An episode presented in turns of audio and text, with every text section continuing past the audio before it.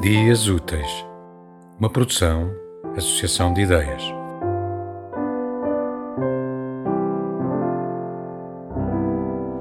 Primeiro e único homem com quem partilhar a intimidade desde a adolescência. 14 anos de crescimento extintos. Por aí havia várias molduras cheias dele. Todas as noites lhe sentia falta com a angústia do princípio do luta que me vi forçada.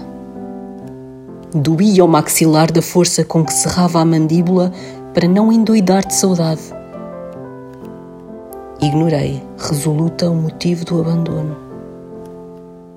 Ter-me-á chegado aos ouvidos que conheceu outra mulher, em tudo superior, interessante, culta, bonita, divertida, endinheirada, jovem, eclética, fértil, com uma flexibilidade impressionante, talentosa, livre.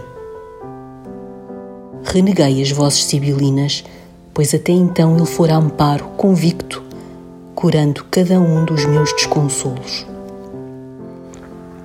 Entreguei-lhe a fragilidade crente que dessa cuidaria até à morte. Retribuí, sendo o que de mim precisou.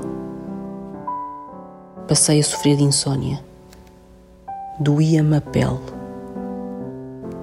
o corpo sexual que tive desaprendeu a arte de amar.